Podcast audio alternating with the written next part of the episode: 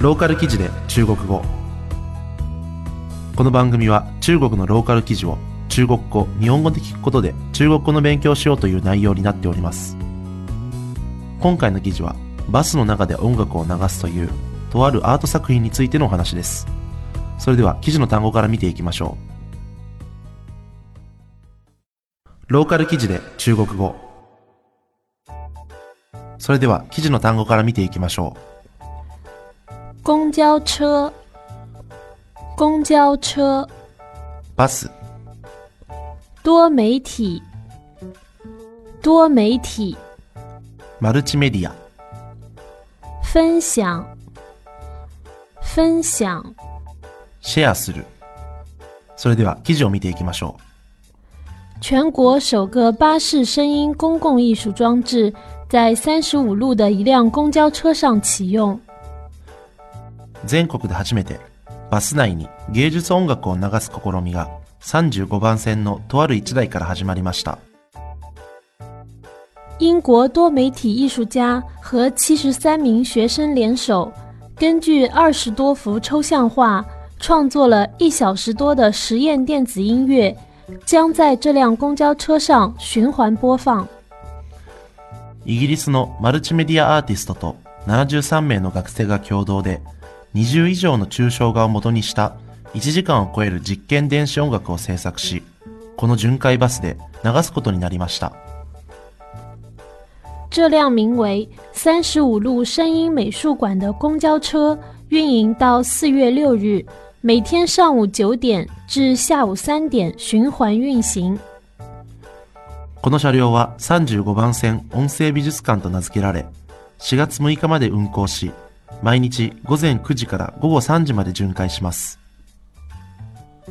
学生在看到一幅抽象画作之后，会根据自己的感受创作出一首三分钟的音乐作品，最后由老师混剪成实验电子音乐。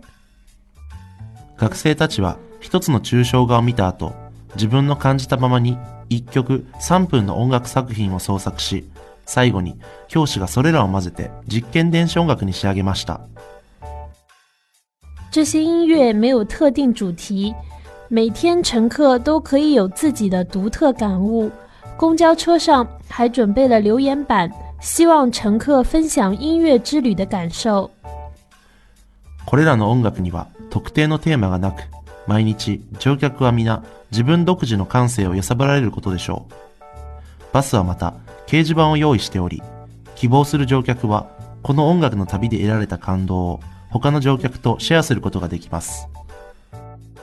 このニュースはヤンツーワンパオからの出展です。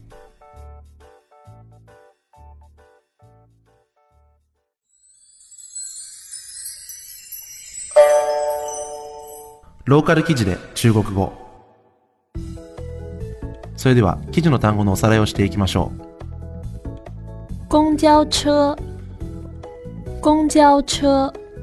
バス、多媒体，多媒体，マルチメディア、分享，分享。シェアする。いかがだったでしょうか、